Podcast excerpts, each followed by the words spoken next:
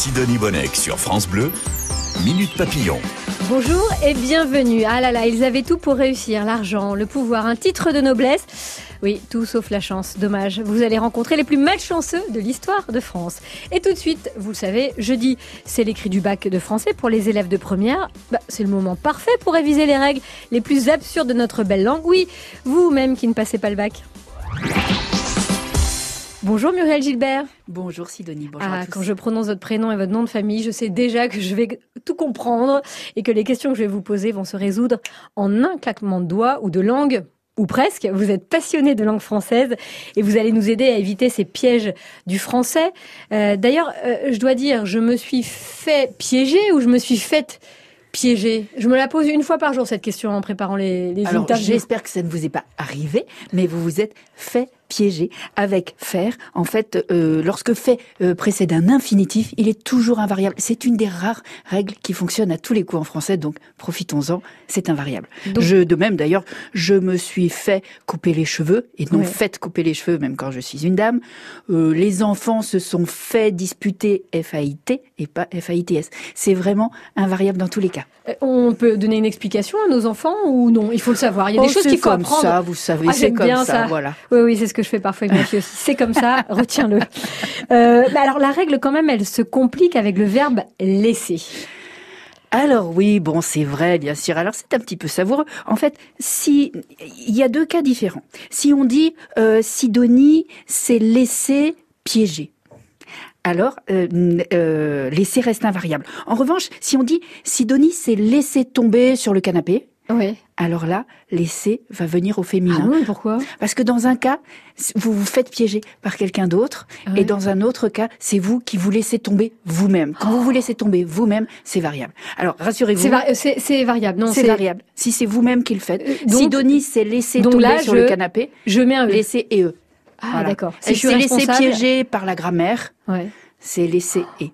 Ça, fait mal au crâne quand même. Hein. Mais attendez, ah il, y a, quand même une amélioration quelque chose. C'est-à-dire que depuis 1990 euh, et la petite réforme de la langue française, vous avez le choix de hum, utiliser également laisser en invariable exactement comme on l'a dit tout à l'heure pour faire.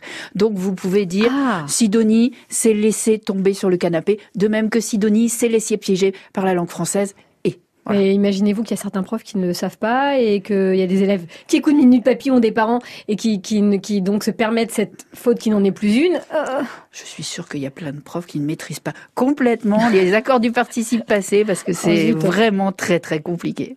Le, le verbe faire aussi, euh, c'est un verbe très pratique qu'on utilise beaucoup en français un petit peu à toutes les sauces. Est-ce que vous avez un conseil pour varier un petit peu Muriel Gilbert et pas et pas passer notre temps à, à l'utiliser. Alors c'est vrai qu'on utilise, c'est un verbe, un verbe à tout faire, faire. Hein. Pratique. Hein. voilà, je me suis fait couper les cheveux, j'ai fait un gâteau, j'ai fait un bisou à mes Je fais la tête. je fais la tête. Alors, ce que je vous conseille, à chaque fois que c'est possible, remplacez-le par un autre verbe plus précis et votre prose y gagnera en élégance. Par exemple, au lieu de dire j'ai fait un gâteau, bah, dites j'ai préparé un gâteau. Ah, par exemple, hein. voilà. Euh, à chaque fois que vous en avez l'occasion, euh, cherchez un synonyme. Alors, il y a une autre astuce que j'aime beaucoup pour aider les, lycéens, c'est la règle Mbappé. Oui. Ah, c'est récente celle-là alors. C'est ça. C'est vous qui l'avez créée? Non, c'est pas moi qui l'ai créée. Ce sont des, enseignants d'aujourd'hui hein, qui ont créé ça. Je, ne sais pas, je, ne sais pas à qui, à quel César rendre cette règle parce que je l'ai vu circuler sur les réseaux sociaux. J'ai trouvé que c'était très très habile. Et c'est des enseignants d'aujourd'hui qui ont inventé ça. Donc la règle Mbappé, c'est celle qui permet de se rappeler que c'est devant, que c'est les, lettres MBP hein, qui doivent être en français précédées d'un M et non d'un N pour faire le son en. Ah oui, mais elle vient d'où cette règle, Gilbert? Alors cette règle nous, nous vient du latin, comme pas mal de choses de mhm. la langue française. Hein. C'est-à-dire en latin déjà, euh, c'était très compliqué, si vous voulez, comme en français d'ailleurs, de prononcer un N avant un M ou un B ou un P. Je vous donne un exemple. Prenons un exemple, euh, le verbe imbiber. En français, mhm. s'écrit I-M-B-I-B-E-R. Il vient d'ailleurs du, du latin imbibere lui-même. Pourquoi? Parce qu'au départ, c'était in bibere, in veut dire dedans, hein, et, et bibere c'est boire, voilà, boire dedans. Mais in bibere, comment dire, les deux consonnes l'une à côté de l'autre se transforment en imbibere assez vite. Si vous dites très vite ah imbibere, imbibere, imbibere, vous allez finir par dire imbibere. Et, et voilà. Et les, les, les Romains ont trouvé était bien plus facile, voilà, peut-être, c'est bien possible. Parfois Et Comme ils ont trouvé plus facile, en tout cas, de prononcer im bibere que in bibere. Et c'est parce que les Romains et le latin a voulu aller vers la facilité que le français se retrouve avec cette règle un peu plus compliquée au bout du compte. Ça, on en parlera tout à l'heure, pourquoi les latins euh, étaient si simples et les français ont tout compliqué. Merci beaucoup. Euh, il y a, euh, alors, vous publiez, Muriel Gilbert, correctrice incorrigible, ça c'est tout vous, des bonbons sur la langue chez Bûcher et Chastel. Et on y trouve l'explication aussi du mot bonbon.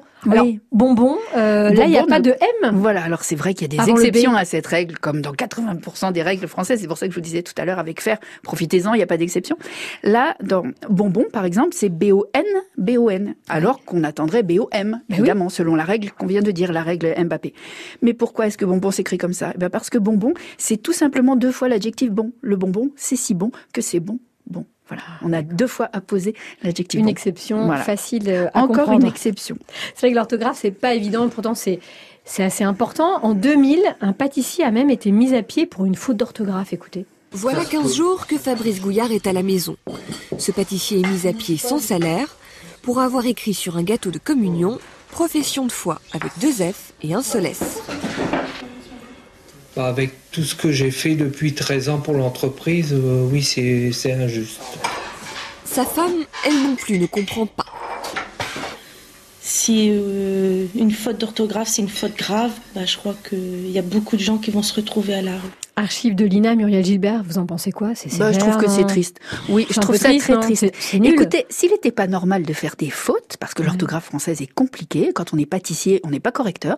Donc, si l'orthographe française était si simple, il n'y aurait pas eu toujours et de tout temps des correcteurs dans les meilleurs journaux. Moi, je travaille au journal Le Monde. Les meilleurs journalistes euh, font des fautes. C'est pour ça que les correcteurs existent. Il faudrait des correcteurs chez les pâtissiers. Dans les pâtisseries. Et ça, ça créerait de l'emploi chez les correcteurs. Il faut un peu de bienveillance en tout Ouais, cas et, et de tolérance franchement.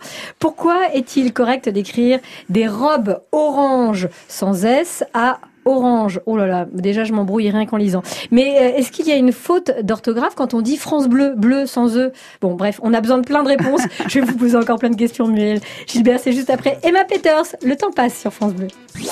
Minute Papillon, on en apprend tous les jours sur France Bleu. Jeudi, les lycéens de première vont se creuser la tête, on pense bien à vous, sur les épreuves de, de l'écrit du bac français, mais aussi sur l'orthographe. Mais la maîtrise de l'orthographe, est-ce que c'était vraiment mieux avant? Le niveau ne cesse de baisser en orthographe, les chiffres sont sans appel. Oui, et il n'y a plus de contestation possible, le niveau baisse. La maîtrise de l'orthographe, par exemple, est en souffrance depuis plusieurs années. Alors, la maîtrise de l'orthographe, c'était mieux avant? C'était mieux avant, les chiffres le prouvent. Mais attention, les jeunes écoliers des années 70 n'étaient pas non plus des as de la syntaxe. Professeur, ça s'écrit comment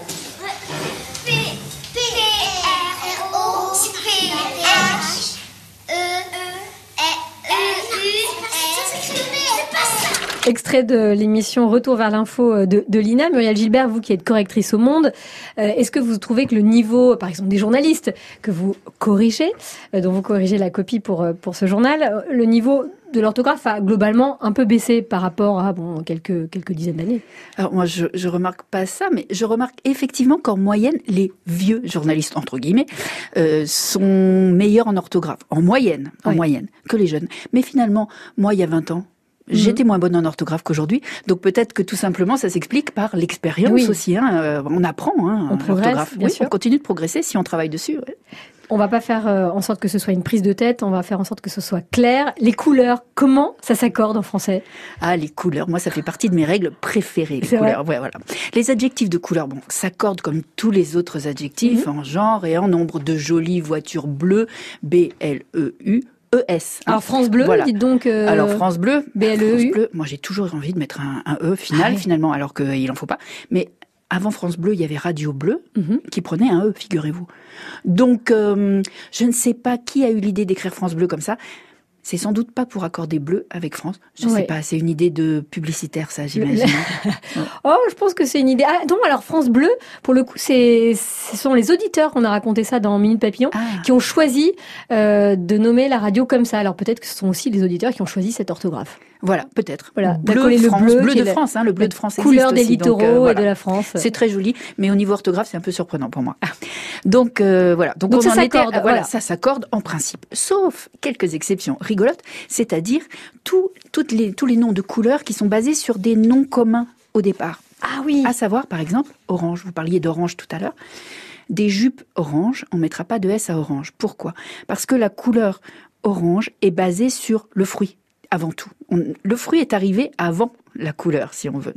C'est-à-dire que euh, il n'y avait pas de mot pour dire orange Ouais. en français avant qu'on importe chez nous les oranges. On dit que pendant un temps, on a dit punissez, P-U-N-I-C-E-E, E, pour dire une couleur comme orange, ou alors on disait jaune-rouge. En tout cas, depuis que les oranges sont arrivés chez nous, on dit orange, mais donc, si vous dites des jupes oranges, vous voulez dire en fait quelque chose comme des jupes de la couleur de l'orange. Ah oui.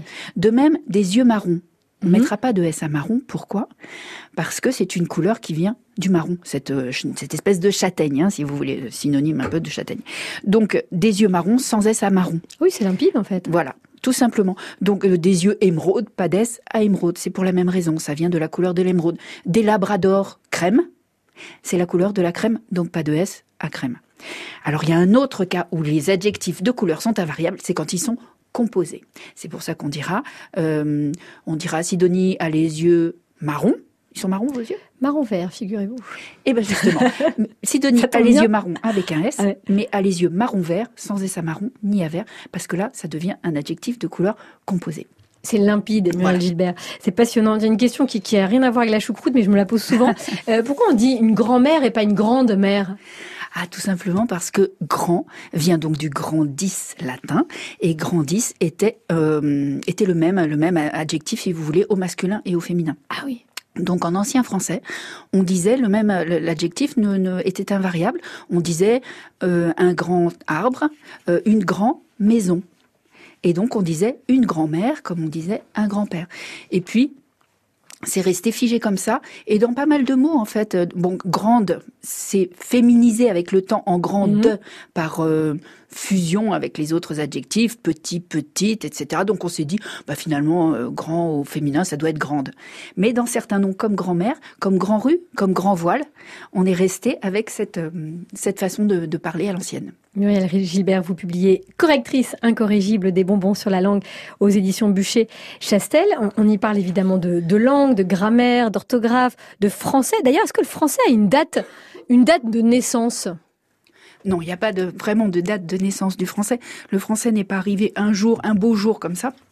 Excusez-moi. Oh, Prenez j'ai- votre temps, oui. On, peu- va, on va vous trouver un petit peu d'eau. Ah, Il y a un verre, un- un- un verre d'eau arrive, écoutez. Moi, j'ai des, des rhumes, des foins depuis 15 jours. Je ne peux que vous comprendre. Oui, allez-y, allez-y, allez-y. Donc le français n'est pas arrivé un, un beau jour. Oh, mais toussez, allez-y. Je tousse, prenez votre temps. C'est vrai parce qu'on a l'impression que bon, on- c'est vrai qu'on sait que le, le français vient du latin Voilà. euh, et du gaulois aussi d'ailleurs. C'est ça. Bon, il vient à 80% du latin, on va dire. Mais finalement, il s'est formé par des évolutions successives, Mhm. hein, et donc par l'histoire, par tout un tas d'accidents. Donc le latin à 80%, et puis du franc, et puis de, et puis des langues germaniques, et puis euh, même de l'anglais, de l'italien, etc. Qui est Voilà, un venu petit peu former. Merci beaucoup pour l'eau. Merci. Donc, euh, il n'y a pas de, de, de, de date, mais tout ça finit par arriver au français contemporain, qui n'a pas été pensé par des ingénieurs ou élaboré de manière très très euh, euh, très très réfléchie, mais qui est le résultat bah, d'un tas d'accidents de l'histoire. hein. Et c'est ça qui est génial. Effectivement, euh, voilà, en fait, euh, du coup, de base, elles sont bien inutiles ces ces béquilles, mais elles peuvent être aussi handicapantes, surtout pour l'oral du bac de français qui commence le 20 juin. Comment s'en débarrasser? Muriel Gilbert, super Muriel Gilbert est là pour vous aider juste après Coolio et Elvis et Gangsta's, Pa- Gangsta's Paradise. Moi, je préfère parler latin, je suis désolée. hein. France Bleu, Minute Papillon. C'est le bac de français euh, jeudi et l'heure de revoir pour nous les bases et de comprendre vraiment les règles improbables et importantes du français avec Muriel Gilbert, correctrice au Monde. Vous nous racontiez la naissance du français qui n'est- pas né évidemment du jour au lendemain.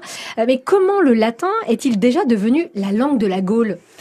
Ah oui, alors on, on peut s'imaginer que les Romains ayant envahi euh, toute la Gaule, toute, hein, Ouais, vraiment, c'est pas comme dans Astérix, hein, euh, qu'ils auraient imposé leur langue comme ça et auraient obligé les Gaulois à parler latin. Pas du tout.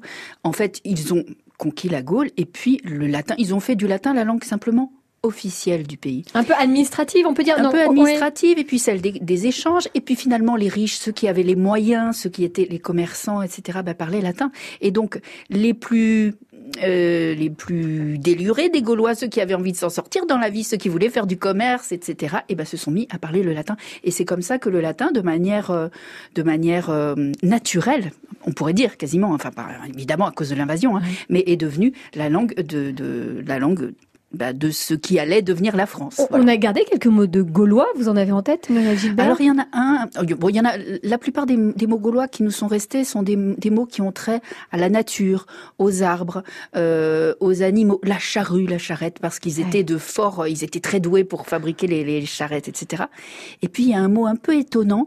C'est le mot ambassadeur. On s'imagine pas les Gaulois comme des gens très très distingués là avec, euh, vous savez, la, la pyramide de chocolat de l'ambassadeur. En fait, c'est pas ça. C'est que les Gaulois étaient comme dans Astérix, bagarreurs, querelleurs. Ils se disputaient entre, ils faisaient des guerres hein, entre villages, etc. Et, et mais du coup, à un moment, ils se sont dit, bah, ça serait peut-être malin, au lieu de se faire la guerre tout le temps, d'avoir des, des émissaires pour, euh, pour avoir des accords. Et donc, c'est eux qui ont inventé euh, l'ambassadeur, et en tout cas le terme ambassadeur. Ah, c'est génial, Voilà. c'est passionnant, Muriel Gilbert. Un dernier petit conseil euh, pour nos, pour nos auditeurs qui vont passer le, le bac de français. Il faut un peu éviter, à l'oral notamment, tous ces petits mots qui nous servent un peu de béquille. Voilà, en fait, du coup, de base, le fameux de base. base, ouais, qui est de base. le- le- L'expression culte euh, des jeunes d'aujourd'hui. Qu'est- Qu'est-ce qu'on fait avec ça? Est-ce qu'on les assume ou est-ce qu'on les nettoie un peu?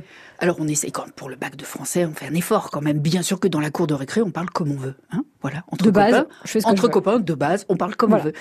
Maintenant, pour le bac de français, on fait un effort. On essaie d'éviter ces tics. Les du coup, par exemple, qu'on emploie tellement euh, aussi, euh, on essaie de les varier, tout simplement. C'est pas interdit ces mots-là. C'est effectivement, c'est des mots qui nous permettent de réfléchir, de ne pas dire n'importe quoi, de prendre le temps. Ah, ce hein, sont des petites pour- pauses. Voilà, c'est Ouais, des petites des pauses et ça nous permet vite, vite, vite, vite de, de réfléchir à la suite.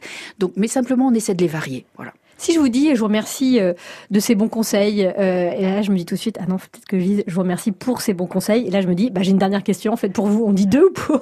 Alors pour moi, c'est kiff kiff bourricot. Ah, Mais c'est vrai? pour l'Académie française, l'Académie vous dit que euh, merci de ces bons conseils et mieux, merci pour les chocolats, merci de ces bons conseils. C'est-à-dire que pour les puristes, quand il s'agit de quelque chose de concret, on Oui. va dire merci pour. Ah, Voilà. très bien. Ça, c'est pour les puristes. Ok.